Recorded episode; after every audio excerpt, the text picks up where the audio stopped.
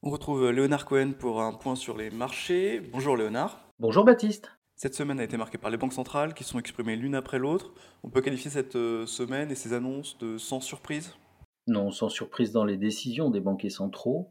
On va dire que la seule surprise, c'est la réaction des investisseurs, euh, avec des amplitudes et des variations très importantes à l'intérieur des marchés. Donc d'abord, les marchés ont continué leur progression et à l'intérieur, des rebonds très violents sur la technologie, sur euh, certaines valeurs de, croissance, et puis toujours, euh, grâce aux publications, les, financières qui s'en sortent très bien. Vous avez raison de dire qu'il n'y avait pas de surprise, mais je, tiens à rappeler à nos auditeurs que, comme le dit le FMI, il faut faire très attention. Euh, Bien sûr qu'il y aura ce qu'on appelle le pivot sur les taux d'intérêt, c'est-à-dire que les banquiers centraux s'arrêteront de remonter les taux d'intérêt en 2023 parce que euh, les prix des biens baissent et ralentissent fortement. Mais au niveau des services, on n'a pas vu encore le vrai arrêt de cette hausse du prix des services, et notamment parce que les marchés de l'emploi tiennent. Et ce sera pour ce qu'ils appellent le pivot, pour que les investisseurs deviennent très très positifs sur les marchés, il faudra qu'il y ait ce ralentissement qui se produise. Alors c'est un vrai match entre inflation et croissance économique. Où retrouvera-t-on en 2023 cette inflation? Est-ce qu'elle sera plus haute que le point de départ avant Covid? Et du côté de la croissance, est-ce que le ralentissement qui aura été subi et provoqué, subi à cause de l'Ukraine, provoqué à cause des banquiers centraux, et ce qui nous amènera à, une récession ou pas.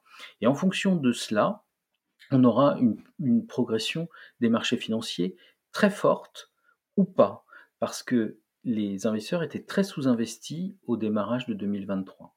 On a quand même l'impression que les investisseurs euh, croient en ce pivot, quel que soit l'horizon, et même s'il est repoussé par euh, les banquiers centraux.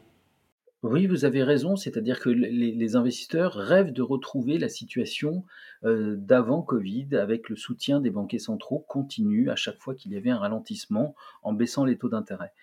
Euh, nous, vraiment chez Ginger, nous sommes beaucoup plus prudents sur ce point.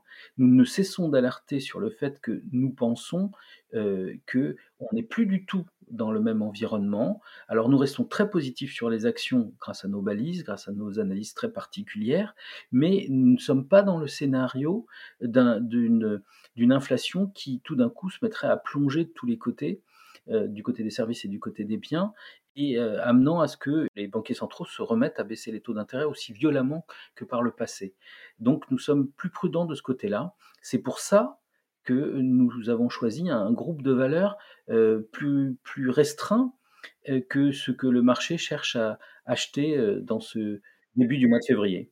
Justement, faisons un point sur les valeurs avec les publications de résultats, notamment des valeurs de la tech américaine, avec hier soir Amazon, Alphabet et Apple.